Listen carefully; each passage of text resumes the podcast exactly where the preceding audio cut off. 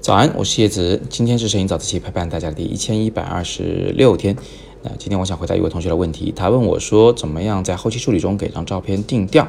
那什么叫定调呢？简单来讲，它就是后期处理中的第一步，也是最关键的一步，是对整张照片来做整体上的处理。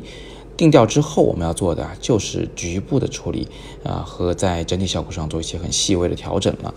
所以你可以想象得到，就是定调这件事儿呢，它真的非常关键。如果这一步做错了，那么你这个后期处理的后边做的所有的事儿啊，不仅不会提供帮助，还有可能会越搞越糟。那到底怎么样去定调呢？讲一个最简单的原则，就是它一定根据主题来定。比如说，我今天给你看的这张照片呢，是一个日落的照片。那么一说到日落，大家就会想到是一个温暖的、浪漫的场景，对吧？这光线不能很刺眼，而且色彩上呢，肯定要偏黄偏红一点。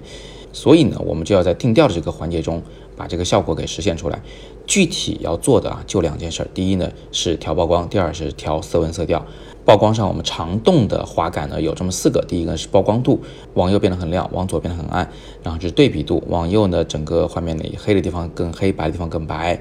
啊，画面显得更精神。但往左呢，画面会显得更灰，同时也更柔软、更细腻。那你们前两天看到的我拍姑娘的照片，都是往左调整的对比度，所以整个画面看上去很舒服，很像胶片的色彩。那么除此之外，其实我们还会单独的对这张照片里的高光和阴影做一些调整。呃，高光就是只调画面中最亮的部分，在这个照片里呢，就是那个太阳以及太阳附近的那个天空部分，往左拉了一点，这样太阳的边界呢显得比较明显，那个边界处啊不会一直是曝光过度的一团白色。而阴影这个滑杆啊负责的是画面中比较暗的那些部分，往右调了一点，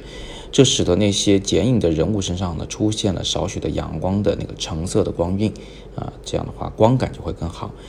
那至于色温和色调啊，其实色温呢就是在黄和蓝之间做选择，色调就是在品色和绿色之间做选择。啊，我现在呢是稍微让画面有点偏黄，又加了一些品色进去，和天空中出现了一种红红的温暖的感觉。至此呢，这张照片的定调就算是完成了。你看，说起来这真的是一个非常简单的事情啊，就是曝光和色温色调这么两件事，把它调好就行。但是在实际操作的过程中啊，我们还是需要大量的有关审美的积累。后期处理这件事最怕就是没审美啊，因为你手头有强有力的工具，但如果没有一个正确的审美方向做指导的话，那么你调出来的片子呢就会越调越奇怪。好，那最后我再给大家播报一则快讯，前两天我有发现我入选了一个叫做 Ankle Photo Festival and Workshop，就是啊吴哥摄影节及工作坊，呃是在柬埔寨吴哥的一个摄影的工作坊和展览。呃，这个活动呢，它是专门针对亚洲新兴摄影师所举办的一种类似于呃文化交流的一种扶持的活动，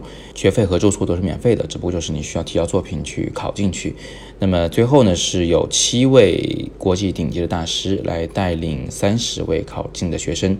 我也看了一下名单，我好像是这一届里唯一一个中国的学生。